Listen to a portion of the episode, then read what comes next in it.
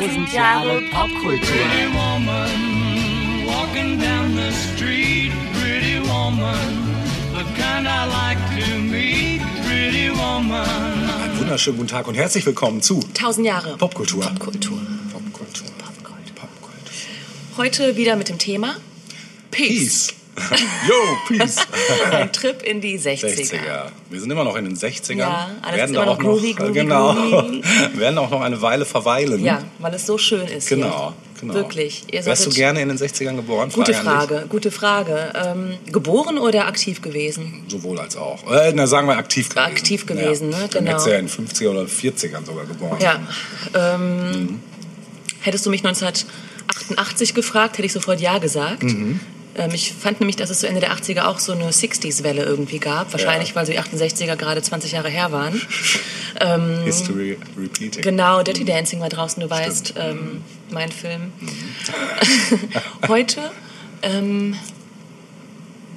ja, wahrscheinlich schon. Also es ist schon das Jahrzehnt, das ich äh, picken würde, wenn, Ja. äh, wenn man mich zurückbitten würde, Ja, zurückschicken würde. Du? Ja, 60er wären definitiv, ich- 70er wären auch geil, also hätte ich auch kein Problem mit gehabt. Mhm. Kommt auch mal drauf an, in welchem Land, in ja, welcher genau, Stadt. Genau, ich glaube, das macht eine Menge aus. Ne? Also in den 60ern in den USA, wo man Angst hatte, nach Vietnam zu müssen, weiß ich nicht, ob das so geil war. Aber in London Äh, wär schon ja, cool wäre schon was anderes gewesen. Ja, das stimmt. Ja, 70er in New York, auch geil. auch cool. Aha. 70er in Berlin, Ende Ja, der 70er ja. Berlin. 20er in Berlin. 20er in Berlin, ja. Also ihr seht, äh, es gibt viele Jahrzehnte, die es wert sind, nochmal besucht zu werden. Ja, ich wollte gerade so sagen, so. vielleicht kommen wir ja noch in den Genuss einer Ja. Zeitmaschine, auf die komme ich später auch noch zu sprechen, ja. aber ich gebe jetzt erstmal das Wort an Ja. meine nette Kollegin. Vielen Dank. Äh, ähm, ich will noch mal ein bisschen schauen, was so ähm, angesagt war in den 60er Mhm. Jahren. Was hat man denn zum Beispiel gegessen? Kaiserschmarrn? nee, das war Österreich, ne? Das war Österreich, macht aber nichts. Also man, wir wissen ja, die 60er, äh, da fuhr man auch in den Urlaub. Also Ja. ich denke, dass man da auch mal den Kaiserschmarrn, Kaiserschmarrn. probiert hat. Aber so Mad Eagle und so, war das 60er? Ja, wobei das natürlich alles so fancy fancy ist. Ne? Das war dann eher, wenn Zeit für den Partykeller Ja, war, genau. dann wurde das aufgetischt. äh, zusammen mit dem Toast Hawaii. Ja, genau. Aber so im Alltag, ähm, im Alltag war die Küche doch noch recht schlicht geprägt. Ja. Also auch wenn wir sagen, dass sich viele Leute ein Auto leisten konnten, Ja. heißt es nicht, dass äh, jetzt alle mega reich waren Es hatte noch so. keiner ein SUV auf jeden Fall. Nein, nein. Ähm, gegessen wurde so ganz gut bürgerliches, also Pellkartoffeln, arme Ritter, Arme Ritter, ja, geil. Ja. Milchsuppe. Ja, stimmt. Habe ich nie gegessen, Doch, aber mal gegessen. äh, ist bestimmt lecker. Ist ganz Mit geil. Milch und Butter und Nudeln und so. Nudeln ne? und so, ja. genau. Kannst du auch eine. Nudel als Strohhalm nehmen. Graupensuppe, Eintöpfe jeglicher Art, Ja. dann auch gerne mit Schweinbeilage. Ähm, aber jetzt nicht irgendwie so was Schickes, sondern Schweinepfoten, Schweineschnauzen, Ei. Schweineohren kamen Uah. rein. Das ist War nichts Ungewöhnliches. Ja, heute ist es der Hund. Damals, äh, unsere Vorfahren haben Mhm. auch damit Vorlieb genommen. Kartoffelsalat, Mhm. genau, alle Arten von Eintöpfen auf jeden Fall. Sonntags gab es dann eben Fleisch, Braten und so, ne? aber wirklich nur sonntags meistens. Ähm, ansonsten, die Kinder bekamen Lebertran. Jeden Morgen Löffelchen, genau, aber auch gerne mal Rotbäckchen oder Sanostol. genau. Und getrunken wurde auch ganz äh, schlicht Bier, Korn, Schnaps und sowas. Ne? Ja. Das war angesagt. Bier, und Korn, ansonsten. Schnaps und Wein und wir hören unsere Leber schreien. Bitte nochmal. Bier, Korn, Schnaps und Wein und wir hören unsere Leber schreien. War das damals der Wahlspruch nee, der das war Stunde? ein Stück von Toten Hosen. So. Das war doch etwas später. Dann habe ich auch so gedacht, so, was ist denn eigentlich mit Imbissbuden? Ich habe jetzt vergessen, meinen Vater zu fragen. Vielleicht mache ich das noch bis zur nächsten äh, Fortsetzungsfolge. Äh, was hat man denn so, wenn man irgendwie auf dem Bau tätig war, in der Pause zu sich genommen? Ich glaube, man ging eher in Gaststätten als Ja. jetzt an die klassische Imbissbude. Ja. Die gab es natürlich auch, also so Würstchen und sowas. Ja, Ne? ich glaube, Generotzkerner Herforder gab es auch schon in den 60ern. Kenne ich nicht. Nee, ihr mal halbe Hähnchen? Nee. Der klassische halbe Hähnchenladen in Bielefeld. Ah, in Bielefeld sagst du, okay. Mhm. Ähm, aber auch sowas wie Döner, ne? Kam natürlich viel, viel später auf. klar. Ne? Ja. Oder äh, Hamburger natürlich viel, Auch, viel ja, später. klar. Also all das, was... gab's noch nicht. Bitte, nee, Gyros und so Ja, Mhm. weiter, ne? Also das Einzige, was es vielleicht in den 60ern so anfänglich dann gab, gegen Ende, waren so die ersten ähm, Restaurants, die die typischen Gastarbeiter jetzt so aufgemacht haben. Ja. Mhm. Ne? Aber auch das war bei weitem noch nicht irgendwie üblich. Ja, du, das so als kleinen Input nochmal, um zu gucken, was wurde denn so tagtäglich auf den Tisch gebracht. Ähm, mein nächstes Hauptthema möchte ich gerne einleiten. Mm, Und ich habe dafür einen, ein Kontrastmittel mitgebracht. Ähm, da- das würde ich gerne mal kurz spielen wollen, einfach um zu zeigen, was 1968 die meistverkaufte Single in Deutschland war, Ja. allerdings schon 67 rausgekommen, Ja. und was im Gegenzug dazu äh, anderswo gerade angesagt war. Ja. Ja? Ja. Äh, mach doch mal die Jukebox an. Ich mach die an. Mama, du sollst doch nicht um deinen Jungen weinen. Mama, einst wird das Schicksal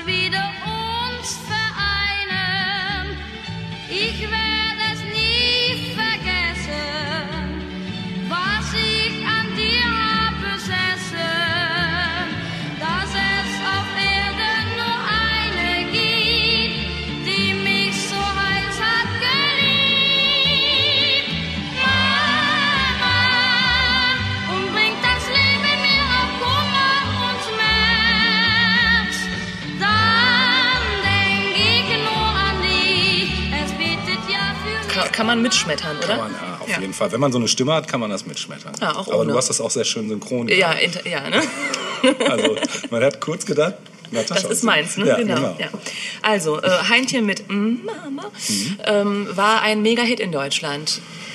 Ähm, 1967 äh, aufgenommen, 1968 war es die meistverkaufte Single im Bundesgebiet.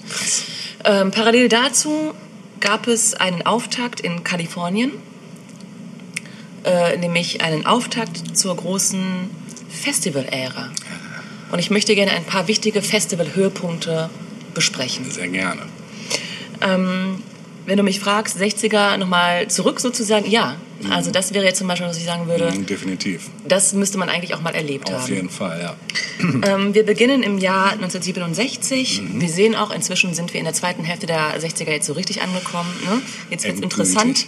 Bitte? Endgültig. Endgültig, genau. Äh, Wir befinden uns in Kalifornien, in der kleinen Stadt Monterey Ja. und sprechen vom Monterey Festival. oh yes.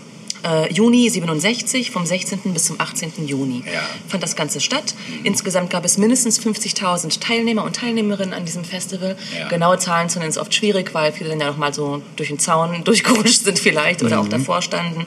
Also man geht so zwischen 50 und 90 von, von bis zu 50 bis 90.000 Leuten Wow. aus. Ja. Ähm, bekannte Acts ähm, waren Mamas und Papas, Ja. The Grateful Dead, Ja. Otis Redding, der äh, in Monterey seinen Durchbruch äh, hatte im Grunde Ja, genommen. Ebenso Jimi Hendrix ähm, mit seiner Experience, der dort ebenfalls den großen Durchbruch feierte. Genauso wie Janis Joplin, ebenfalls Durchbruch auf dem Festival. Booker T, Jefferson Airplane. The Who, die endlich den Weg über den großen Teich. Mhm. geschafft hatten und auch endlich in Amerika durchstarteten. Scott McKenzie, auf den komme ich gleich mal kurz zu sprechen. Äh, Simon und Garfunkel, The Birds und ganz groß Ravi Shankar. Oh ja. Der äh, Stimmt. Sitar-Player, Die äh, Spieler. Muse der Beatles auch Genau. später, ne? Äh, allesamt ähm, traten äh, ohne Gage auf, Ja. damit man das Festival überhaupt finanzieren konnte. Bis Ja, auf Ravi. Shankar. Spreche ich Ah. ihn richtig aus? Ich glaube schon, ja. ja. Ähm, der spielte nämlich den ganzen Nach die ganzen Nachmittage hindurch und dem hat man dann auch eine Gage gegeben. Ah, und der ist danach auch irgendwie fett und groß geworden. Ja, So, ähm, davor hat es ähm, schon ein bekanntes Festival gegeben, nämlich ähm, eine Woche vorher das Fantasy Fair and Magic Mountain Music Festival. Das gilt so als das erste große Rockfestival Ja. und dort hatten auch die Doors ihren allerersten ah, Auftritt. klar. Ja, Gänsehaut. Geil. Ja. Ähm, das Ganze, dem Ganzen lief eine siebenwöchige Planung voraus. Ähm, John Phillips von den Mamas und Papas war daran beteiligt, der Musikproduzent Lou Adler und ähm, noch ein paar andere Leutchen. Und äh, die haben sich überlegt, wir machen ein ähm, Pop- und Rock-Festival, angelehnt an das Jazz-Festival von Monterey. Also die hatten halt gesehen, Jazz ähm, hatte eine Basis, dadurch, dass eben ein jährliches Festival stattfand. Und das Gleiche wollte man jetzt auch für Pop- und Rockmusik bieten. Und dieses Festival gilt gemeinhin als der Auftakt zum Summer of Love. Ah, alles klar. Ja. Ähm, wir reden ja heute ganz oft über Woodstock, auch darauf komme ich gleich mal kurz zu sprechen. Aber Monterey war ganz klar das wichtigere Festival, muss man Ja, sagen. ja, das stimmt. Ähm, interessant, weil das heute gar nicht mehr so richtig im Bewusstsein vieler ist. Also Mhm. wenn man an Festival und 60er denkt, denkt man an Woodstock in erster Linie. Aber Monterey scheint äh, cooler gewesen zu sein, Ja. denn es war wirklich noch nicht so mega Mainstream. Ich komme nachher jener da drauf, ne? warum das cooler war, aber Ja? Ah ja, okay. Du kannst es auch jetzt? nee, äh, nein. Okay, ich habe einen extra Bereich dafür. Aha, okay. Auch Ähm, schön, dass das wieder so ineinander geraten. Das Stück ähm, San Francisco, Be Sure to Wear Flowers in Your Hair von Scott McKenzie ist ja auch ein Gassenhauer. Auf jeden Fall. Ähm, das Stück wurde extra für das Festival geschrieben. Ach, guck. Mhm. Das ist cool, das wusste ich auch nicht. Schön, ne? So, ähm, ja, und das Ganze war ein Überraschungserfolg, weil Rock als Genre einfach noch brandneu war, ne, in Mhm. der Form wirklich als Massenphänomen. Und ähm, ja, das ganze Ding war ein mega Erfolg. Äh, interessant ist noch zu sagen, dass The Who und Jimi Hendrix da so ein bisschen in einem Konkurrenzkampf standen. The Who äh, traten vor Jimi Hendrix auf Ja. und haben sich überlegt, wir zerdeppern alle unsere Gitarren, wie sie es dann ja auch gerne gemacht haben, um so ein bisschen Wind zu machen, ne, Mhm. wie sich das für The Who gehörte. ähm, ja, und danach kam dann halt Jimi Hendrix auf die Bühne und hat sich gedacht, das äh, kann ich toppen. Ich ähm, zünd mal kurz meine Gitarre auf, auf der Bühne an. Und so war es dann auch. Also er hat seine Gitarre Einfach an. mal kreatives ja, Abfackeln genau, der Instrumente. abgefackelt, der Freak. Ah, Ja. Wer macht das denn heute noch? Ja. Er hat doch auch mit der Zunge gespielt und so Geschichten. alles und gemacht, hinterm der Typ. Rücken und was weiß ich wie. Ja. Ein absoluter... Tierisch einfach. Also, ja. der Hammer. Ja. So, das war Monterey. Ja. Ähm, dann ähm, nach Monterey hat es so einige Festivals Mhm. gegeben. Also quasi, ja, Monterey war quasi der Auftakt, ne, auch für die Festivalkultur. Und ähm, zwei Jahre später, im August 1969, äh, kommen wir dann zu Woodstock. Mhm. Ähm, da sah die Landschaft schon ein bisschen anders aus. Also es war klar, so ein Festival wird viele Leute anziehen. Ja. Und inzwischen auch die vorhin genannten Bands waren Megaseller geworden inzwischen. Ähm, bei Woodstock geht man von 400, mindestens 400.000 Teilnehmern inzwischen aus.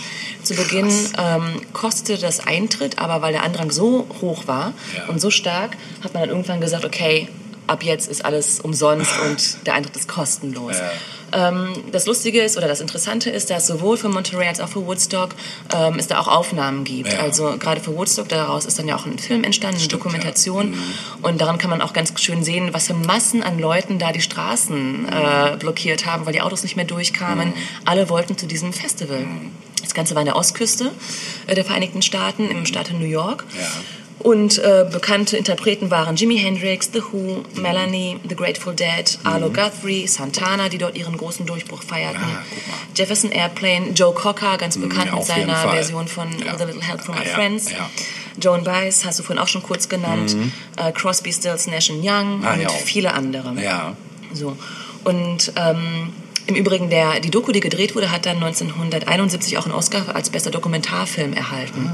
Und manch einer, äh, der sich damit auskennt, sagt auch, dass Woodstock vermutlich gar nicht so diesen Mega-Hype erfahren hätte, wenn es nicht diesen Film gegeben hätte. Ah, also ähm, da ist einfach ein Mythos entstanden, der mh, sicherlich auch berechtigt ist, aber ähm, vielleicht, vielleicht auch ein bisschen überzogen auch ist, weil na, es war halt ein Festival und das, wie, wie gesagt, das Coolere war schon vorher gewesen und Woodstock war inzwischen mitten, das war Mainstream, also die Hippie-Kultur war schon, nicht ganz Mainstream, aber schon Ja. mehr Mainstream als vorher einfach, ne?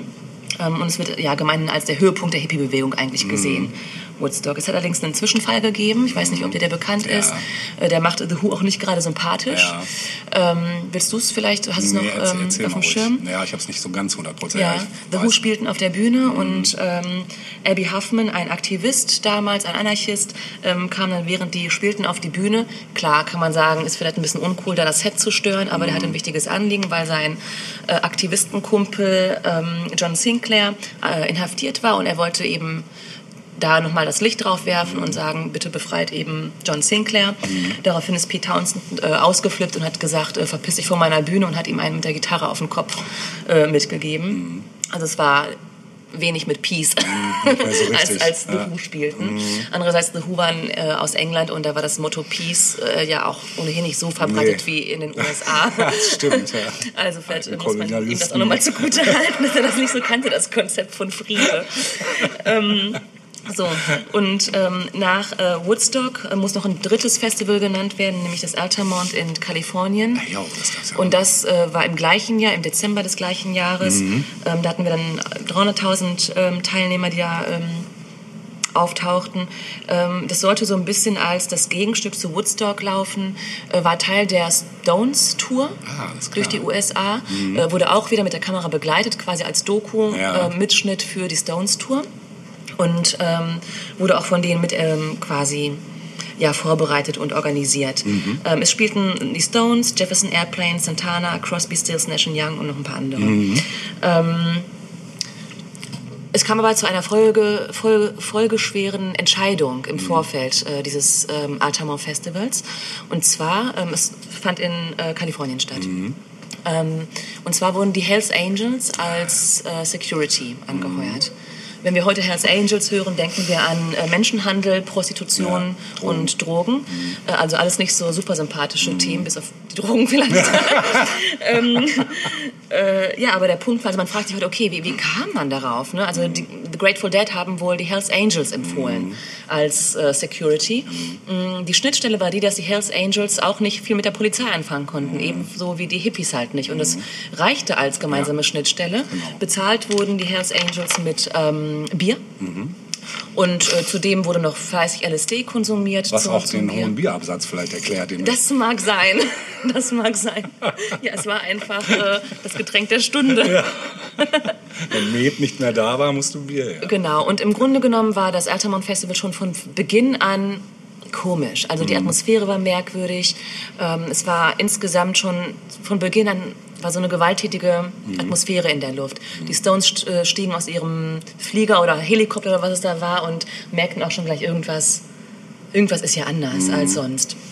Ähm, es hatte zum einen eben damit zu tun, dass eben die Hells Angels schon im Vorfeld jeden, der so ein bisschen negativ auffiel in ihren Augen, da gleich mal mit, die hatten Billardstöcke dabei, mit denen sie dann mal kurz auf den Rücken kloppten und so. Und äh, ne, also zögerten eben nicht da, ihre Macht auch zu demonstrieren. Ähm, ja, und so ging es eben los. Also die Bands spielten und die Hells Angels sorgten für Ordnung, ähm, vermeintlich, Vermeintlich, da, genau, ja. im, im Publikum. Und immer wieder gab es dann Zwischenfälle. Äh, irgendwann ähm, wollte dann Marty Balin von Jefferson Airplane irgendwas sagen von der Bühne und da so ein bisschen Einhalt gebieten. Und daraufhin ist er immer mal kurz äh, ähm, ja, in die Fresse geschlagen worden von einem Hells Angel. Also auch da wurde nicht irgendwie vor Halt gemacht, da die Bands anzugreifen. Ähm, so, und dann kam der Stones-Auftritt. Und während dieses Auftrittes kam es zu, Tum zu einem Tumult, ähm, weil ein 18-jähriger Konzertbesucher namens Meredith Hunter ähm, blöderweise vorher Drogen konsumiert hatte und aber auch eine Schusswaffe dabei hatte und die dann mal kurz gezogen hat. Ähm, Gut, heute würde man damit sicherlich ganz anders umgehen. Man würde versuchen, da irgendwie Ruhe reinzubringen. Die Hells Angels waren nicht bekannt für Ruhe, sondern haben ein Messer gezückt und ihm mehrfach in den Rücken gestochen. Und ähm, das alles vor der Bühne, direkt vor der Bühne der Stones. Also die Stones haben es beobachtet und das wird den Stones auch so ein bisschen vorgehalten bis heute, dass sie da nicht wirklich Einhalt äh, geboten haben.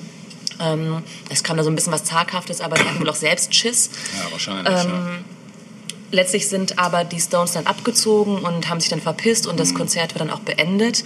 Ähm, kurz nach diesem, ja, nach, nach, nach dieser Tötung sozusagen, dieses Jugendlichen, ähm, hat Mick Jagger über die Atmosphäre äh, in, auf diesem Festival gesagt, ich zitiere mal gerade, übersetzt, äh, wäre Jesus dort gewesen, er wäre gekreuzigt worden. Also es muss eine ganz düstere Stimmung gewesen sein. Und im Nichts Allgemeinen Peace, ne? gilt, genau, im Allgemeinen gilt quasi dieses Festival als das Ende Ah, ja. der 60er, das Ende der Hippie-Kultur, das Ende von Love, Peace und so weiter. Traurig. Sehr traurig. Aber m, was eben auch Beobachter sagen, Woodstock, Monterey und was es da nicht alles gab, diese gesamte Hippie-Kultur war ja, es war ja nicht ein, ein Spiegelbild der Gesellschaft. Nee, ne? nee, Also es war war das, ja was sich die Hippies, ne? genau, die Gegenkultur und das, was sich die Hippies gewünscht haben. Aber die Realität sah dann eher wie Altamont halt aus. Ne? genau. Also, ja. Ja. Ja, das ist ähm, krass. Ich wusste auch gar nicht mehr, dass, ähm, ja, dass das bei dem Festival jetzt passiert ist. Diese, Ja. Also ich wusste, dass da was passiert ist, aber dass das da jetzt konkret war, das war mir nicht mehr klar. Mhm. Ich hätte was äh, zu spielen. Ja, dann bitte. Und zwar, ich gerade mal überlegt, was, was, äh, was von dem, was ich hier noch habe, würde ich denn gerne spielen wollen. Ähm, ich würde gerne etwas spielen, was 1965 rausgekommen ist. Ja. Ähm, und was finde ich ähm, den Geist der Zeit ganz gut widerspiegelt, nämlich von Barry Maguire, Eve of Destruction. Oh ja, geil.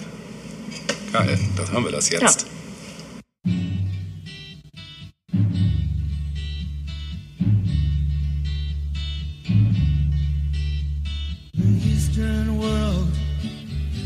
is exploding, violence flaring, bullets loading.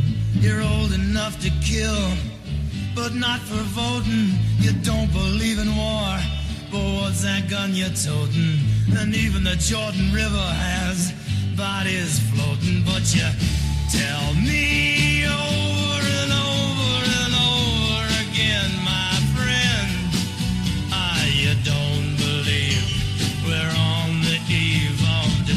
destruction.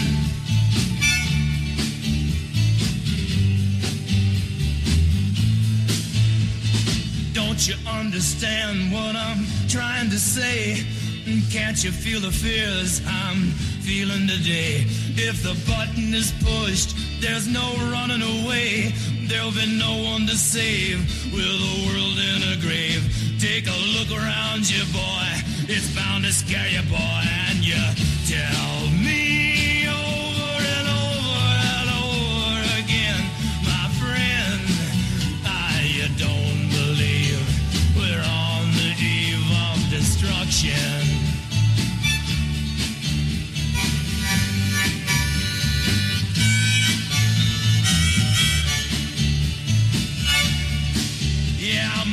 blood's so mad, feels like coagulating. I'm sitting here just contemplating. I can't twist the truth, it knows no regulation. Handful of senators don't pass legislation, and marches alone can't bring integration when human respect is disintegrating. This whole crazy world is just too frustrating, and you tell me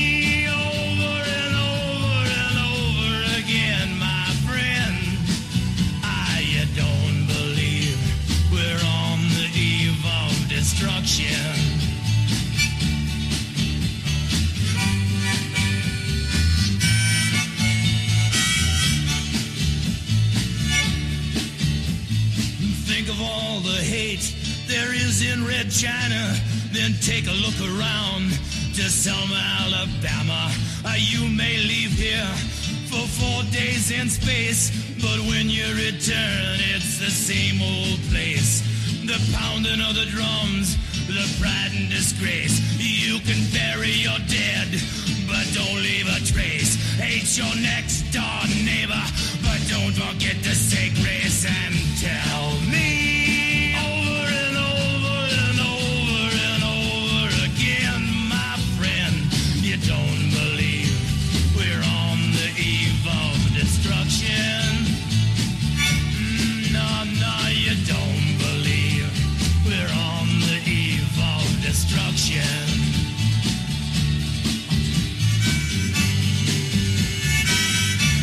Ja, super Song.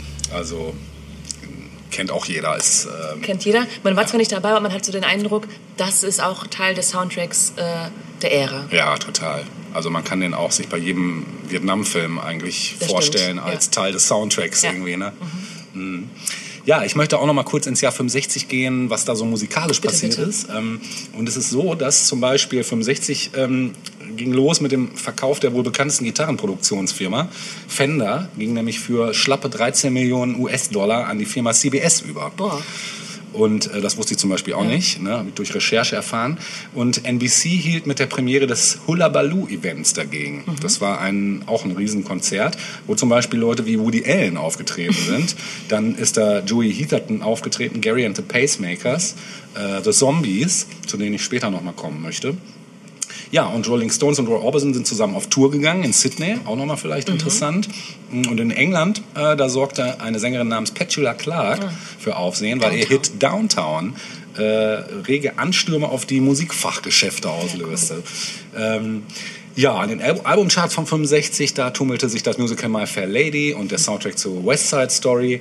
Ähm, das ist auch ganz interessant zu wissen. Und im März, äh, da feierten zum Beispiel, äh, feierte eine Band namens The Temptations mit My Girl, das hört ihr jetzt hier im Hintergrund, sollte auch jeder kennen, ihren ersten internationalen Hit. Und ähm, ja, die Rolling Stones mussten eine kleine Strafe von 5 Dollar zahlen, weil, ähm, nee, nicht 5 Dollar, sondern doch 5 Dollar, weil sie äh, gegen die Wand einer Londoner Tankstelle ruinierten. ist auch ein interessantes äh, äh, Gossip-Fakt. Und die Supremes hatten ein kleines Jubiläum. Die äh, feierten ihren vierten Nummer 1 Single mit Stop in the Name of Love, was ihr hier gerade im Hintergrund hört. Äh, auch ein super Song, genau. Ja, ähm, auf den ersten Platz der erfolgreichsten Künstlerschaften ist zum Beispiel diesmal nicht die Beatles im 65, vielleicht auch nochmal interessant zu wissen, sondern die Righteous Brothers mit ihrem Hit Oh, okay. Unchained Melody, was ihr hier im Hintergrund jetzt gerade hört. Auch ein wunderbarer Song. Äh, der schafft es nicht nur europaweit in die Top 25, sondern äh, hat auch fast in allen englischsprachigen Ländern die Spitze der Charts dominiert. Hm, Platz 2 gehörte den Skandalpinklern von Rolling Stones mit I Can Get No Satisfaction. Ja, und die Beatles waren irgendwo Dritter, Vierter, Fünfter mit Help und Yesterday und Ticket to Ride. Ja, und dann haben sich aber auch so Bands gegründet, wie zum Beispiel Jefferson Airplane. Die haben sich 65 Cool. gegründet. Genauso wie die Small Faces, Ja. ne, die kleinen Gesichter, äh, die fünfte Dimension und die Affen auch, die Monkeys und The Loving Spoonful. Kannst du dich an die Serie der Monkeys erinnern? Nee. Die lief, als ich Kind war, nochmal im Fernsehen. Die hatten eine Serie? Ja. Das wusste ich nicht. Das ist ja krass. Ja. Äh, galten. We're the Monkeys? Keine Ahnung. Okay. Ähm, die waren ja auch so ein bisschen retortenhaft, oder? Ja, so ein bisschen. Ja, ne? genau. Ja. Retorten. Ach so, und was so ein interessanter Funfact ist, ich weiß nicht, ob du es wusstest, aber weißt du, welche deutsche Band sich in Hannover 1965 gegründet hat? Die Scorpions. Ja. Gibt ja nur eine Band aus Hannover. Ja, ja, ist das so? Weiß ich nicht, Das Fluid gefühlt. Slaughterhouse Ja, vielleicht stimmt, noch. ja, zwei Bands aus Zwei Hannover. Bands aus Hannover. Aber dass die Damen Wo, wo, damals... woher, woher kommt denn hier HP Baxter? Ist er nicht auch aus Hannover? Ja, ich glaube schon, ja. Das sind der, so, der German typische. Hannover-Künstler, oder? Ja, so stehen. Genau, ja, das lassen wir mal so im Raum stehen. Genau. Ja, aber das war mir nicht klar, dass die Scorpions sich schon 65 gegründet haben, ist schon echt krass. Ja. Ne? Ja, ähm, und dann will ich noch mal auf ein Phänomen zurückkommen, was du eben in deinem äh, Bericht über die Festivals ähm, gesagt hast. Das Ja. möchte ich noch mal aufgreifen. Da war nämlich eine Randnotiz von dir, die ich noch mal kurz ins Rampenlicht katapultieren möchte. Es geht um Drogen. Ja.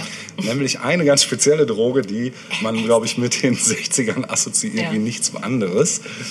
Ähm, die Rede ist vom alkoholfreien Bier. Nein, äh, LSD natürlich, Ja. genau. LSD, ähm, glaube ich, ohne LSD hätten die 60er anders ausgesehen. Ne? Und das ist auch die einhellige Meinung des Internets, wenn man mal so recherchiert. recht. Das Ja. hat immer recht. Ich komme jetzt auch gleich zu einem Buchtipp, obwohl ich das Buch noch nicht gelesen habe, aber ich glaube, das klingt ganz interessant. Es geht nämlich um einen, einen Menschen, der dafür verantwortlich ist, dass LSD sich überhaupt so verbreitet hat und so eine Massenwirkung hatte. Timothy Leary. Nee. Also nein? Nein, der ist es nämlich nicht. Krass, Sondern ein lustiger, hat einen lustigen Namen, Augustus Owsley Stanley III., Ah. a.k.a. Bear. ja. Dieser war eine, eine Untergrund-Hippie-Legende. Und der hat also, ja, der ist so größtenteils wohl für den Zeitgeist der US US-Gegenkultur der 60er Jahre ja verantwortlich. Denn dank der Herstellung von unglaublich reinem LSD. So rein, wie es noch nie wieder Weder davor noch danach jemals Richtig, war. genau. Ähm, also es gibt diesen, diesen, diesen literarischen Klassiker, der Electric Cool-Aid Acid Test. Ich weiß nicht, ob du das kennst, das Ja. Buch. So, also, äh, sag mir nur was vom Titel, aber ja, ich habe es nicht gelesen, aber es ist ja genau das, was sie da gemacht haben mit ihren, äh, mit ihren ähm, Prank, Merry Pranksters und so. ne? genau, die mit ihrem Bus da durch die Genau, Gegend durch die gefahren Gegend gefahren sind. sind und Acid-Limonade Ja. verkauft Ja. haben oder verschenkt. ja, auf Gab es dafür auch eine Strafe? Ich meine, wenn die Stones äh, nicht. 5 Dollar... Da komme ich jetzt Ah. drauf. Äh, das war nämlich das Lustige, weil erstmal war das nämlich noch gar nicht illegal Hm. in Staaten und zwar bis weit äh, über die Mitte der 60er hinaus. Mhm. Ähm, die war also legal und äh, Stanley hat also Millionen Pappen von ultrareinem LSD namens White Lightning hergestellt. Übrigens lustig, dass diese Platte von Velvet Underground White Light, White Heat heißt, Mhm. Ja. nicht ohne Grund wahrscheinlich. Äh, ihm wird zugeschrieben, den Verstand von den einflussreichsten Persönlichkeiten der 60er erweitert zu haben. Darunter auch John Lennon ähm, der nämlich gleich einen lebenslangen Nachschub von Bears Produkt klar machen wollte. Und der hat ähm, mit, mit diesem verdienten Geld auch die Anfänge von Grateful Dead finanziert, zum Beispiel. Ne? Mit denen war der auch unterwegs. Das war nämlich der Toningenieur von Grateful Dead. Äh, übrigens, Grateful Dead ist so eine Band, die ist irgendwie komplett an mir vorbeigegangen, muss ich ganz ehrlich sagen. Ja. Äh, ich kann mich da auch nicht, nicht so wirklich für begeistern. Ich habe immer mal zwischendurch mir mal Sachen angehört, so richtig gut. Wenn man das Zeug intus hatte, grad ist sagen, vielleicht also noch mal was anderes. Ist das nochmal die Genau. Komponente, die fehlte. Wobei das Logo der Band natürlich richtig geil ist, dieses Steal Your Face, dieser Skull mit dem Blitz oben Stimmt, drin. ja. Das äh, würde ich mir sogar tätowieren lassen, so geil finde ich das. Ja, ja, auf jeden Fall hat ähm, äh, Bär ist in der Popkultur nie wirklich wahrgenommen worden, weil das war so ein Schattenmann. Ja. Ne? Der war immer im Hintergrund und trotzdem war sein Einfluss doch omnipräsent, eben Ja. durch, den, durch das gute Zeug, was er verteilt hat. Äh, wenn man ihn nicht Ende 67 festgenommen hätte, weil ab da wurde LSD nämlich illegal. Mhm. So, und nach seinem Gefängnisaufenthalt hat er auch kein Acid mehr hergestellt und ähm, blieb aber noch bei Grateful Dead als äh, Soundingenieur aktiv. Und in diesem Buch, was ich jetzt auch empfehlen möchte, obwohl ich es noch nicht gelesen habe, ich werde es definitiv lesen, das heißt nämlich Bear, The Life and Times of Augustus Owsley Stanley III. Also eine Biografie. Ja, sein- sozusagen. Ne? Äh, beleuchtet also der bekannte Rockhistoriker Robert Greenfield das Leben von Stanley der die 60er zu dem gemacht hat, was sie waren. Äh, ohne sein LSD wäre diese Zeit wohl nicht so verrückt gewesen, sagt der Autor. Und Greenfield hatte für den Rolling Stone auch schon mal sich mit Bear beschäftigt und dabei sehr viel ungenutztes Interviewmaterial angesammelt und sich dann entschlossen, da eine Biografie daraus zu machen. Und ähm, ja, hier gibt Also auch der Autor war ein Zeitzeuge. ja, genau. Und ähm, da möchte ich noch mal ganz kurz aus dem Telefonat, ähm, äh, da gibt es hier so ein paar Auszüge. Ähm, also die Genialität des Menschen Ausley bestand eben daran, dass er ein Rebel without a cause war. Ähm, er hat irgendwie nirgends reingepasst, war so ein Außenseiter und hat für die US-Luftwaffe und als Raketentechniker gearbeitet nebenbei. Also ganz strange. Und gleichzeitig ist er so ein bisschen als verlorene Seele durch die Welt gewandelt und hat irgendwie nie so richtig zu sich selbst äh, gefunden, äh, bis ihm jemand mal eine halbe Dosis pures Sandos LSD verabreicht hat. Die Firma Sandos hat tatsächlich damals LSD hergestellt. Ja. Heute ist es übrigens Novartis, das nur am Rande. Ich will keine Schleichwerbung machen, aber die Firma gibt es nach wie vor. Nur das LSD leider nicht mehr. Äh, da, und damals war er an der University of California eingeschrieben und hat sich dann nach seiner ersten Acid-Erfahrung in der Bibliothek verschanzt und alles zu dem Thema verschlungen, was irgendwie ging. Und hat dann abschließend eben angefangen, diese Droge herzustellen und dabei das reinste LSD produziert, was je verkauft worden ist. Und ähm, ja, äh, Albert Hoffmann, der LSD-Erfinder, soll mal gesagt haben, dass Stanley wohl der einzige Mensch war, der den Kristallisationsprozess richtig hinbekommen hat. Es ist wohl unglaublich schwer, sowas herzustellen und er hat es halt geschafft. Also es ist nicht mal gerade so wie bei Breaking Bad, Walter White, irgendwie mal kurz in den Wohnwagen und Ja. ab geht die, Pa- die Post, sondern man muss sich schon auskennen und man muss sich damit beschäftigen. Ähm, ja, ähm, er war dann auch der Lieferant eben für diese Merry Pranksters. Die haben also sein Zeug dann an die breite Masse, im doppelten Sinne breite Masse verteilt. Und äh, ja, deshalb war der halt für die Gegenkultur so wichtig, weil ähm, er hat halt auch diese ganze Gestaltung dieser ikonischen Events eben Aber kam man da auch gemacht. als normale Person ran oder war das wirklich eher für ähm, Künstler? Äh, Nee, die sind ja schon durch die Gegend gefahren. Stimmt, also auch ja, ja, zu wie den so Festivals. Ja, ne? Ja, genau. ja. Ja, genau. Der Pappenmann kam dann. Oder der Limomann. Und äh, naja, der war dann irgendwann auch relativ druff, dieser äh, Ausley. Und als er 66 dann zum ersten Mal Grateful Dead hörte, da wusste er auch sofort, dass die Band größer als die Beatles werden würde. äh, und war dann halt der Toningenieur und hat eben diese, diese Ken Keseys Acid-Experimente mit angeführt. Und diese Human Be-Ins nannte Ja, man diese ja, Gatherings, ja, genau. Äh, ja, da wurden dann so neue Sor Sorten äh, an, an der breiten Masse getestet. Mhm. Eben White Lightning war eine Sache davon. Äh, da gab es dann ganze 800.000 Dosen äh, auf diesem, auf diesem Krass. Wagen. Und beim Monterey Festival übrigens dann in 67 gab es eine neue weitere Sorte, die hieß Monterey Purple.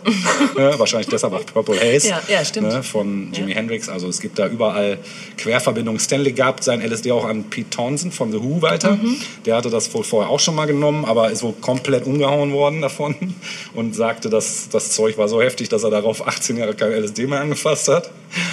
Ja, und John Lennon, äh, der hat dann äh, einen Kameramann nach Kalifornien geschickt mit dem Auftrag, äh, eben einen lebenslangen Vorrat an LSD äh, mitzubringen.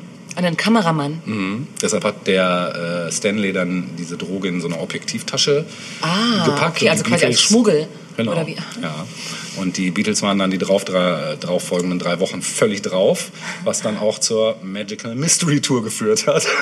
Unglaublich. ja, da schließen sich so ein paar Kreise. Ne? Groovy. Ja, ja, total groovy. Also übergroovy kann man fast schon sagen.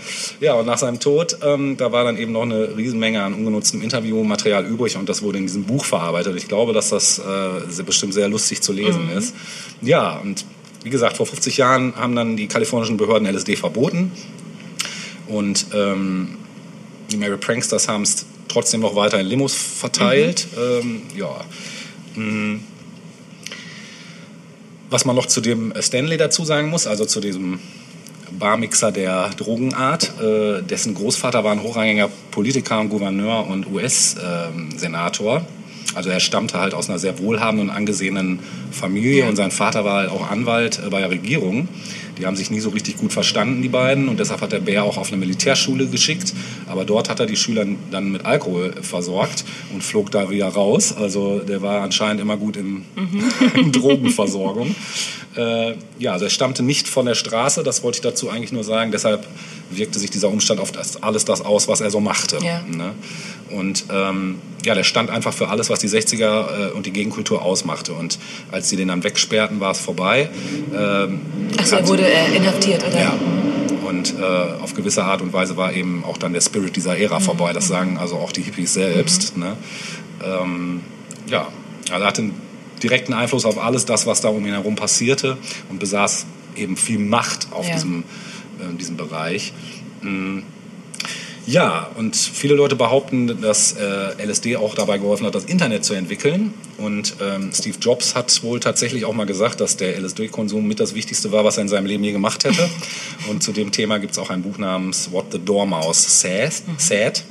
Und ähm, er sagt halt ganz klar, dass es eben dabei geholfen hat, das digitale Universum zu erschaffen. Und da die Computer ja nur auch eine Simulation des menschlichen Gehirns sind. Und ähm, ja, so viel Krass, dazu. ja, Ne? Ähm, ich würde im selben Zuge, gerade auch weil es so schön passt und weil es auch soundmäßig so schön passt, noch auf eine Band kommen, die auch aus dieser Zeit äh, stammen, die allerdings so ein bisschen untergegangen sind in dem ganzen Beatles-Hype und sonstigen, weil sie nämlich schon in eine ähnliche Kerbe geschlagen haben wie die Beatles. Und zwar meine ich die Zombies. Ja. Eine super Band, die ich. Die haben ähm, ein Stück gemacht, das ist eines meiner allerliebsten. Jedes, in jeder Episode sage ich, das ist mein allerliebstes Lieblingslied. Oh, okay. Aber, ähm, Bin ich gespannt, ob du das gleich ziehst. Ich habe nämlich drei im Angebot. Mensch, ich würde es aber so gern hören jetzt. Wenn wir es jetzt nicht hören, hören wir es äh, in genau. der nächsten. Ja, oder ich, äh, hören es äh, nachher. ja, oder so, offline. genau. Genau. Ich weiß auch, glaube ich, schon, welches du meinst. Ich kenne auch nur eins von denen. Es ist mit Sicherheit auch dabei. Also auf jeden Fall kurz zu den Zombies noch, eine britische Rockband, ähm, die halt, wie gesagt, so ein bisschen untergegangen sind damals. ähm, leider haben ein wahnsinniges Album rausgebracht namens Odyssey and Or- Oracle, was man eigentlich nur jedem ans Herz legen kann, der mit 60s Musik äh, was tun kann. Ähm, und ich habe hier drei Stücke, die auch alle von diesem Album sind. Und Natascha ist die Glücksfee. Time und of the Season heißt das Stück, das ich Time jetzt gerne hören Season. möchte. Ja, das ist super. Hoffentlich ziehe ich es. Nummer zwei. Nummer zwei, dann hast du es nicht gezogen. ja, dann hast du meinen Lieblingssong von den, Na gut. von den Lerne ich jetzt noch Zombies mal ein gezogen. weiteres Stück von denen kennen. Ja, du lernst jetzt das Stück kennen, äh, Hung Up on a Dream, Mhm. ähm, was ganz klar Beatles infiziert ist. Also ich wüsste keinen Song von einer anderen Band, der mich Mhm. mehr an die Beatles erinnert als dieses Ding hier. Und man muss ihnen dazu sagen, die waren vom Songwriting her auch ihrer Zeit um Meilen voraus, weil die einfach harmonisch auch Mhm. Sachen ausprobiert haben, die hat sich damals keiner getraut und wahrscheinlich sind sie deshalb auch so ein bisschen untergegangen. Mhm. Äh, heutzutage findet man es wahrscheinlich gar nicht so außergewöhnlich, aber ich finde, der Song ist Wahnsinn. Es geht auch um eine Drogenerfahrung, natürlich. Ähm, viel Spaß damit.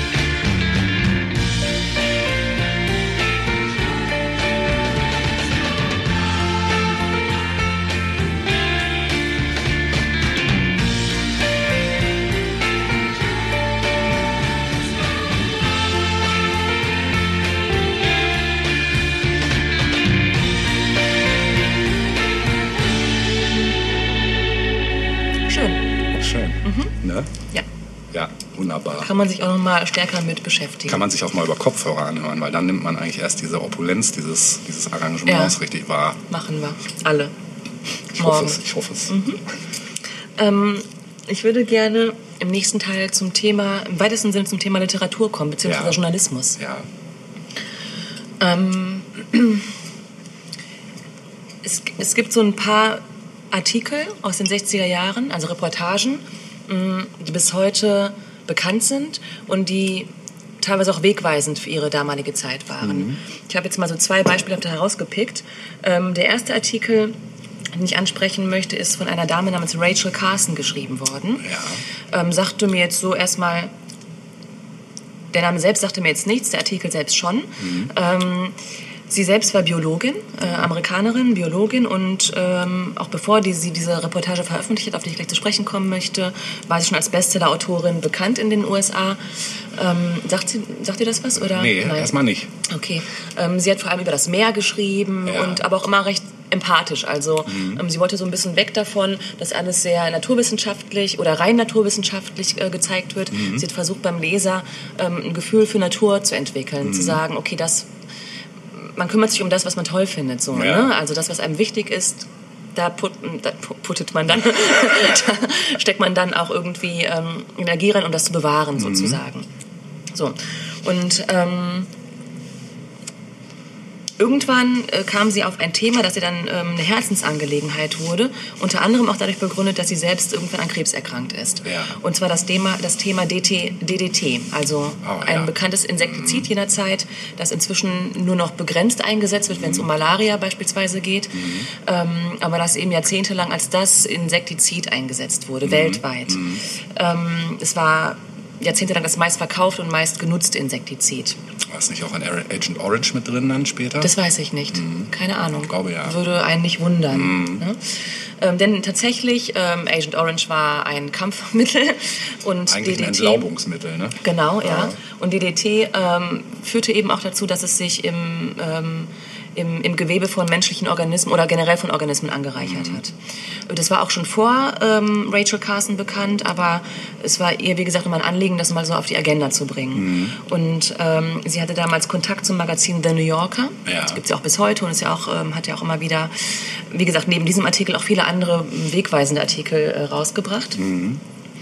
Und ähm, in Gesprächen mit den äh, Herausgebern äh, über dieses Thema ist ihr dann eben nahegelegt worden. Sie hat zuerst gedacht, okay, vielleicht könnte irgendwer anders darüber schreiben, aber die haben gesagt, komm, schreib du doch was dazu. Also Ja. du hast, das, das ist ja so eine Herzensangelegenheit. Ja. Und ähm, das hat sie dann auch gemacht. Ähm, sie hat dann einen Artikel geschrieben, beziehungsweise ein Buch dann Mhm. daraus gemacht. Äh, es gab einen Vorabdruck in dem Magazin New Yorker als Serie sozusagen, wie das Ja. ja früher häufiger vorkam. Ja. Das Ganze ist im Sommer 1962 erschienen und im September äh, kam dann das Ganze als Buch raus äh, namens Silent Spring, also der stumme Frühling, so ist Ja. dann die Übersetzung ins Deutsche gewesen. Äh, es wurde ein mega Erfolg und das Thema DTT, DDT äh, ist dann quasi ja, überall bekannt geworden nochmal. Ne? Ja. Ähm, sie, sie startet ihre Abhandlung zu dem Thema mit einer ähm, mit einer Fabel sozusagen. Also sie beschreibt äh, eine Umgebung, in der ähm, die Natur blüht, in der alle Menschen gesund und fröhlich sind und so weiter, bis auf einen Tag. Da passiert es plötzlich, dass die Vögel vom Himmel fallen und ähm, die Insekten sterben und so weiter und so fort und kommt dann eben auf ihr eigentliches Thema, nämlich ähm, DDT zu sprechen. Und im Folgenden erläutert sie dann eben, was es halt ausmacht und was äh, dieses Insektizid eben so besonders gefährlich macht für den Menschen. Ja. Ähm, sie gilt mit diesem Bericht als Wegbereiterin des modernen Umweltschutzes Ah, und der allgemeinen ne, ähm, globalen Umweltbewegung schlechthin. Ähm, sie hat immer schon, auch als sie noch übers Meer geschrieben hat, war sie der Ansicht, dass technischer Fortschritt, der in den, gerade in den 60ern ja wirklich rasant an Fahrt aufgenommen hat, ne? dass technischer Fortschritt äh, zwar hilfreich ist für den Menschen, aber niemals Gegner des Menschen werden darf. Und das war so, das war so ihr Mantra. Hm? Mantra auch so ein Wort aus den 60ern, Stimmt, oder? Ja, völlig, ja. Mantra, Tantra, Brahma, Karma. Karma, genau. ähm, das äh, fand ich nochmal ganz interessant. Also, wie gesagt, ein, eine Reportage, aus äh, der dann das Buch geworden ist oder was dann so parallel verlief, was im Grunde genommen eine weltweite Bewegung nochmal so äh, angetrieben hat. Ja. Und ähm, das, äh, das zweite journalistische Stück, das ich gerne kurz anschneiden möchte, ähm, behandelt ganz explizit die Hippie-Bewegung. Ah, ist klar. Ist von einer Dame, die in den letzten Jahren, interessanterweise, ich weiß gar nicht warum, ähm, wieder häufiger erwähnt wird, nämlich Joan Didion. Ja, den Namen habe ich schon mal gehört. Ich weiß nicht, ob sie jetzt was Neues rausgebracht hat, ob es irgendwie einen Jahrestag gab lebt oder so. noch. Soweit ich weiß, lebt sie noch. Ja. Ja. Ähm, aber bekannt geworden, schlagartig bekannt geworden ist sie durch einen Bericht, äh, den sie geschrieben hat ähm, über Hate Ashbury. Ah, also klar. das Viertel in San Francisco, Ja. das quasi ein Synonym wurde für Hippie-Kultur, Mhm. gelebte Hippie-Kultur. Ähm, das, ähm, die Reportage hieß Slouching Towards Bethlehem, ist 1967 entstanden. Mhm. Ich gucke mal gerade, wie das Ganze auf Deutsch hieß. Äh, Momentchen. Finde ich das? Irgendwas mit Beast. Stunde der, nee, Stunde der Bestie. Genau, Ah, so war dann der deutsche. Titel. Es ist wohl auch lange Zeit nicht ins Deutsche übersetzt worden. Ich, hab, ähm, ich bin da vor einigen Jahren drauf gekommen, auch durch Zufall, weil es irgendwie hieß, äh, diese, diese Reportage äh, beschreibt ziemlich oder beschreibt zeitgemäß ähm, am besten, was so Hippie-Kultur im Alltag auch Mhm. viel ausgemacht hat. Und daraufhin hatte ich mir dann vor einigen Jahren dieses Buch geholt. Ja. Wie gesagt, inzwischen gibt es das auch in deutscher Übersetzung. Ah, halt, alles ne? klar. Mhm. Joan Didion war eine Journalistin, Mhm. die ähm, im Grunde genommen aus einer konservativen Ecke kam. Also ihre Eltern waren eher konservativ, sie selbst auch. Mhm. Und ähm, mit, mit der beginnenden Hippie-Kultur, wir, reden- wir reden von 1967, also wo Mhm. das wirklich erst noch in den Anfängen war, ähm, konnte sie erst überhaupt nichts anfangen. Sie bekam es eben so mit. Es ging um Aussteiger, um viel Drogenkonsum, Mhm. um Ausreißer und um Leute, die ihrer Meinung nach irgendwie nicht klarkamen. Ne? Mhm. Und waren für sie so ein bisschen auch synonym für Untergang und äh, totalen Aufruhr und Chaos. Also das, was sie aus ihrer heilen, vermeintlich heilen Welt kannte, kam irgendwie ins Wanken ne? Ja. durch, diese, durch diese neu entstandene Kultur. Und ähm, sie selbst ähm, ist an, an diesen Bericht rangegangen, äh, dass sie gesagt hat, äh, ich möchte aus der Ich-Perspektive schreiben. Ähm, ich möchte mich selbst ins Zentrum meiner Reportage stellen als Beobachterin sozusagen. Und das hat sie dann gemacht. Sie hat dann über einen Mittelsmann Kontakt bekommen, ähm, denn so ohne weiteres war das ja auch nicht möglich, in die Szene vorzudringen. Im Übrigen Haight Ashbury als ähm, wichtiger Stadtteil San Franciscos Ja. jener Zeit. Ähm, wer hatte dort Häuser? Janis Joplin, Ja. Great, äh, Grateful Dead, Jefferson Airplane. stimmt, ja. Die Freundin von Jimi Hendrix lebte dort. Das heißt, Alle- er selbst war dann auch häufiger dort mal am Start. Ja, genau. Bist du auch mal ge gewesen? Bitte? Bist du mal gewesen? Ich bin da gewesen, ähm, aber total äh, unvorbereitet. Mhm. ja. Äh, Darf man, glaube ich, nicht. Nee, du bist dort auch gewesen, auch ne? da, ja. Vorbereitet? Äh, naja, außer das, was man so wusste oder so kannte, äh, auch nicht wirklich, nee. Mhm. Ja. Also man hätte ja eigentlich auch mal bestimmte Häuser abklappern Ja, können. das habe ich nicht gemacht. Nee, habe ich auch nicht gemacht. Ja, voll bescheuert. Dann ein leckeres Sandwich gegessen. das war echt lecker. Aber Ich war in einem Plattenladen. Ja. was man halt so macht. Ja, der war natürlich Kultur- auch äh, das kulturmäßig Mecker. wichtigem Ort. Hätte genau. einziehen können. Ne? Ja, genau. Naja, jedenfalls ist sie dann quasi von der Saturday Evening Post dahin gesandt worden. Mhm.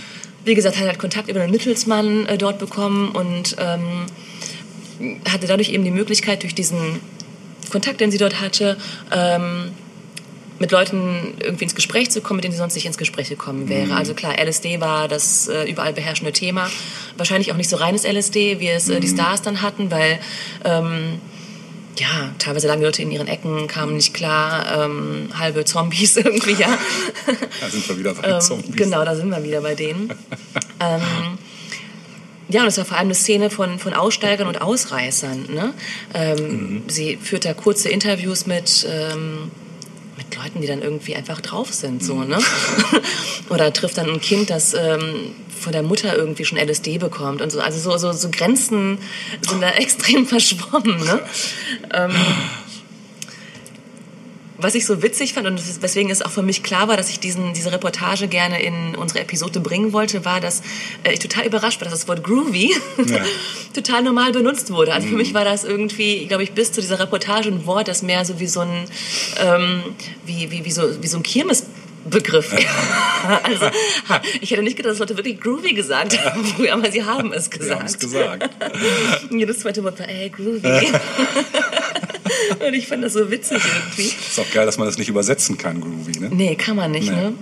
Was ist denn, wie würde man denn den Groove übersetzen? Naja, Groove ist eigentlich ein Rhythmus, ne? also ein Beat. ist auch ein Groove. Aber ein Groove ist der Unterschied zu einem Beat, ist der, ein Beat ist eher straight und ein Groove ähm, ist halt groovy, verstehst okay, du? ja. Also, das ist schon genau das Ist ein Problem. Gefühl vielleicht? Ja, Ja. ja. Also es ist halt ein Groove, da möchtest du direkt mitmoven Mhm, und beim Beat vielleicht nicht unbedingt erstmal direkt. Vielleicht schon. Vielleicht, ja. wenn er stumpf ist. Ja. Aber ein Beat ist halt eher erstmal straight stumpf ja. und ein Groove hat halt viele Verästelungen und genau. Ja, groovy halt. Groovy, genau.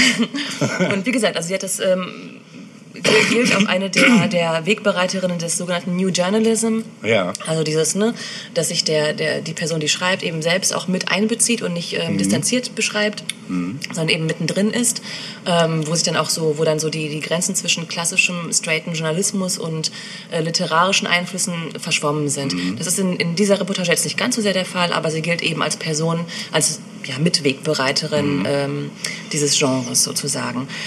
Ähm, in meiner Hintergrundrecherche zu dieser Reportage fand ich nochmal interessant, dass ähm, jemand darauf hingewiesen hat, dass es, ähm, dass diese gesamte Hippie-Kultur, also man denkt ja, wenn man so an die zweite Hälfte der 60er denkt, man, okay, alle waren irgendwie drauf, alle, alle waren Hippies, aber alle, ne? Mhm, stimmt. Ähm, dem war natürlich nicht so. Vor allem haben auch nicht alle Drogen konsumiert. Nee. Also es gibt Zahlen äh, von 1967, wonach ähm, 1967 nur ein Prozent aller College-Studenten LSD probiert haben. Ja. Ein Prozent. Krass, das ist irgendwie nicht nicht so so viel, viel, ne? nö. Ja. Und 1969 hatten nur 4 Prozent aller Erwachsenen Marihuana probiert. Ist auch nicht viel. Auch nicht so viel, ne? sind Heute bestimmt mehr. Ja, und ähm, da wurde eben nochmal darauf hingewiesen, dass ähm, die Mehrzahl der Hippies eher Wochenendaussteiger waren. Also man hat sich halt so gekleidet und es auch in gewisser Weise so auf Partys gelebt, aber Ja. letztlich hatte man doch so seinen Alltag und So wie die studiert Techno-Raver in den eine Ausbildung 90ern. Oder so. Ja, vielleicht so ähnlich, genau. Ja. Ja. So in der Woche Finanzbeamter und am Wochenende crazy einen drauf machen. Genau. Ähm, ich möchte gerne ein Musikstück äh, Mhm. Ja. zum Abschluss dieses Parts spielen. Und zwar hast du eine Dame vorhin schon kurz erwähnt, nämlich Joan Baez. Ja. Ähm, die hat ja auch die 60er Jahre hinweg äh, immer wieder die Begleitmusik sozusagen Ja, geliefert. ja. Ähm, äh, für diese ganze Hippie-Geschichte und die Protestkultur. Mhm. Und ähm, sie hat viele schöne Songs geschrieben, hat ja auch eine schöne Stimme. Sie lebt doch auch noch, ne? Mhm. lebt sie noch, lebt ja. noch und ist auch immer noch aktiv Ich tatsächlich. sagen, die hat doch auch ja, vor ja. gar nicht allzu langer Zeit noch was gemacht. Kann gut sein. Vor allem ist sie immer noch auch äh, politisch aktiv. Also sie äußert sich immer noch Ah, und ähm, hat immer noch eine Meinung. Und die hatte sie auch damals schon ähm, und hat dann äh, ein Stück auf Deutsch auch aufgenommen, nämlich ein uns allen bekanntes Stück Sag mir, wo die Blumen sind. Ach, Quatsch. Ja, ähm, Marlene Dietrich hat es ja auch Ja. intoniert, ne, Anfang der 60er Jahre, Ja. meine ich, oder Mitte oder so. Ähm, Pete Seegers hat es im Englischen als erster quasi... Where have all the flowers gone? Genau, Where Have All the Flowers Gone, genau. Ähm, und sie hat es dann eben 1965 nochmal auf Deutsch eingesungen für eine Platte. Und das würde ich jetzt gerne nochmal spielen Schön. Dann hören wir das jetzt. sagt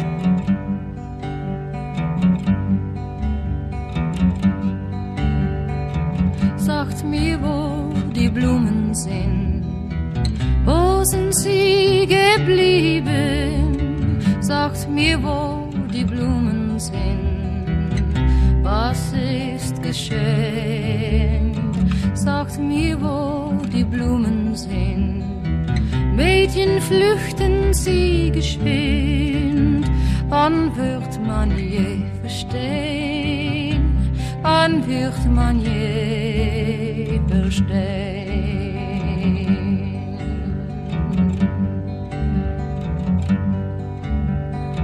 Sagt mir, wo die Mädchen sind. Wo sind sie geblieben? Sagt mir, wo die Mädchen sind. Was ist geschehen? Sagt mir, wo die Mädchen sind. Männer nahmen sie geschwind. Wann wird man je verstehen? Wann wird man je verstehen?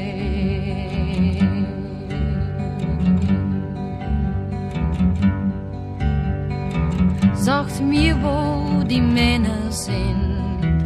Wo sind sie geblieben? Sagt mir, wo die Männer sind.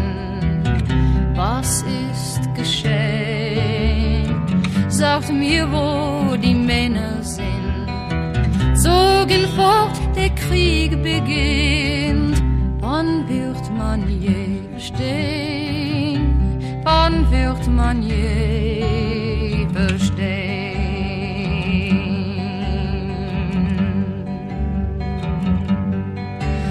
und sagt, wo die Soldaten sind. Wo sind sie geblieben? Sagt, wo die Soldaten sind. Was ist geschehen? Sagt, wo die Soldaten sind. Über Gräber weht der Wind. Wann wird man je verstehen? Wann wird man je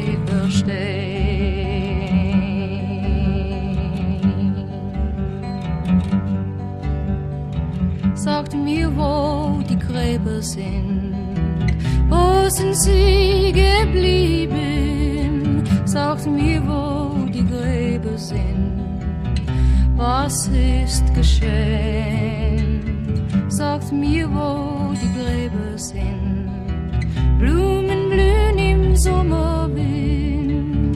Wann wird man je verstehen? Wann wird man je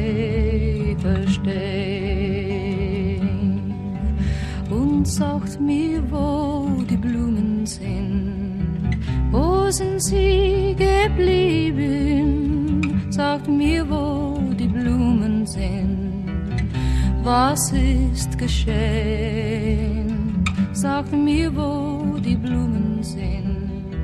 Mädchen pflückten sie geschwind. Wann wird man je verstehen? Wann wird man je verstehen?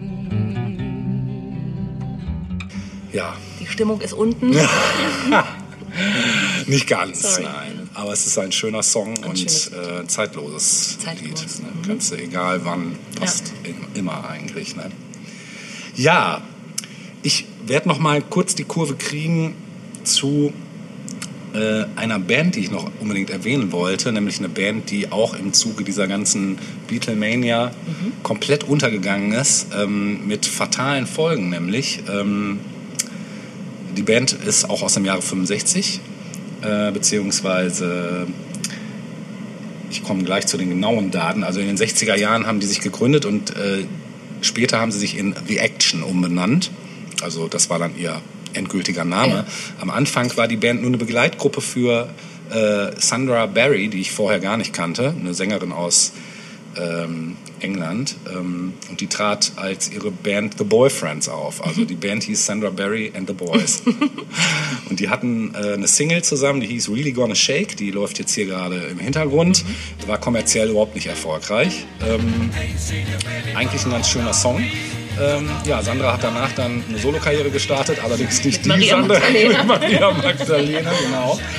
Und die Boys haben dann mit dem Produzenten Kenny Lynch, der später die Small Faces produzierte, äh, weitergemacht. Und die beiden Seiten der Debütsingle wurden von ihm produziert, aber es war auch kein besonders großer Verkaufserfolg. Ähm, und 65 haben sich äh, The Boys dann in The Action umbenannt. Und das war die Zeit, äh, als Peter Watson als zweiter Gitarrist bei der Band einstieg.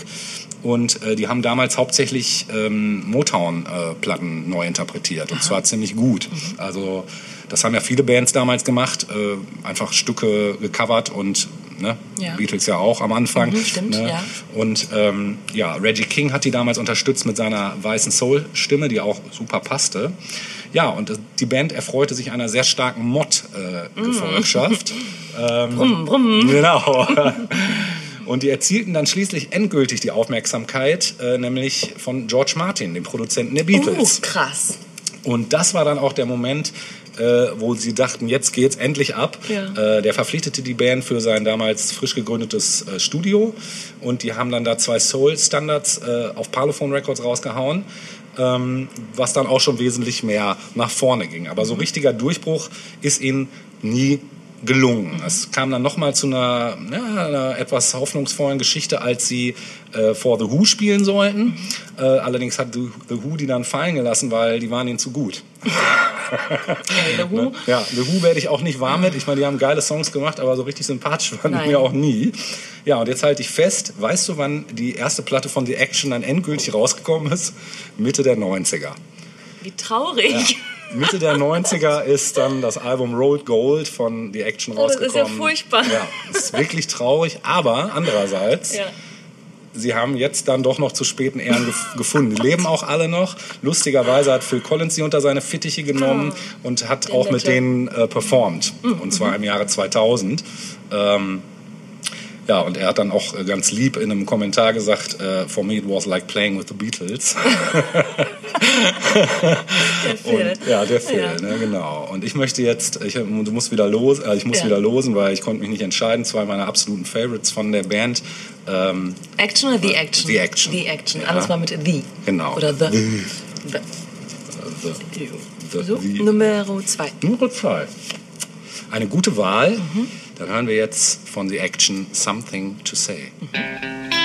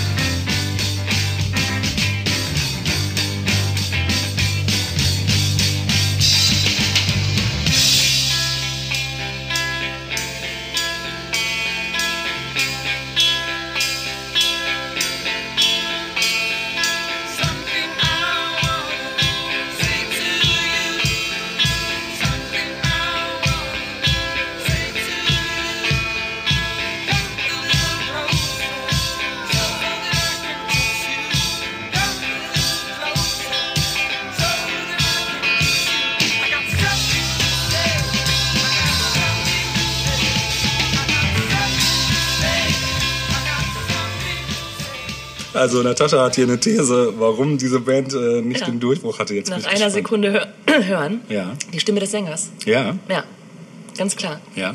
Ist nicht eine Stimme, die in den 60ern. Ja, das kann Die sein. passt nicht in die 60er. Und habe ich gedacht, irgendwie erinnert dich die Stimme. Ja. Manic Street Preachers. Ja. Geht so ein bisschen in so eine Richtung. Ja. Und dann beim weiteren Hören habe ich gedacht, ja, auch irgendwie passt die Musik auch nicht so richtig. Eigentlich ist die zu modern Ja. Für die 60er. Ah, ja, okay. Ja Oder? gut, das kann sein. Also ja, also ich höre da auch ein bisschen so Hu so vom, vom musikalischen Aspekt Ja. auf jeden Fall. Also definitiv, dass die Mods das gut fanden, kann ich absolut nachvollziehen. Ähm, aber das stimmt schon. Die Stimme ist Anders. anders. Also sie ist toll. Also ähm, ich zeige dir nachher noch einen Ja. anderen Song. Ähm, das ist, ähm, aber es passt schon. Also ich sag mal, die ist natürlich nicht, die ist ein bisschen rauer auch, ne? Die Ja. ist ein bisschen ungeschliffener, ne? Mhm. Ja, und auch in, so- in so einem Zwischenbereich irgendwie. Ja. So nichts halbes und nichts. Also trotzdem gut. Ja. Ich meine, ich mag die Stimme von hier, Manic Street Preachers und so finde ich auch gut, Ja, ne? Aber irgendwie, ähm, ja, passt nicht ganz in die Zeit. Ja, das ich. kann schon sein. Mhm. Ja, also die wollte ich auf jeden Fall euch noch mitgeben. Ähm, als kleiner Geheimtipp am Rande, also das Album lohnt sich. Mhm. Wenn, man, wenn euch das gefallen hat, wird euch das Album auch gefallen. Ja, ähm, ja. und ich glaube, Wir sind am Ende. man kann mit verdammter äh, ziemlicher Sicherheit sagen, dass wir am Ende sind. Vorerst natürlich. Vorerst, genau. Denn wir haben es ja schon angekündigt, die 60er ebenso wie die 90er lassen sich natürlich nicht, mit Nicht zwei beenden. Episoden abspeisen. Also Genau. dafür waren die viel zu wichtig. Die lassen sich insgesamt nicht beenden. Nee, nein. Und wir sehen uns dann im nächsten, in der nächsten Episode wieder mit Genau. äh, einer Fortsetzung, einem Addendum. Richtig, genau. Und da wird natürlich ein ganz großes Gewicht auf den beiden Hauptprotagonisten Auch, musikalisch genau. liegen aber noch ein paar andere coole ja, Themen. auf jeden Fall. Ja. Wenn es denn noch reinpasst, aber. Mit Sicherheit. Ja, ich glaube schon. Ja, ja, ja, na klar. gut. Okay, dann macht's mal gut. Tschüss. Tschüss. Pretty woman walking down the street, pretty woman, the kind I like to meet, pretty woman.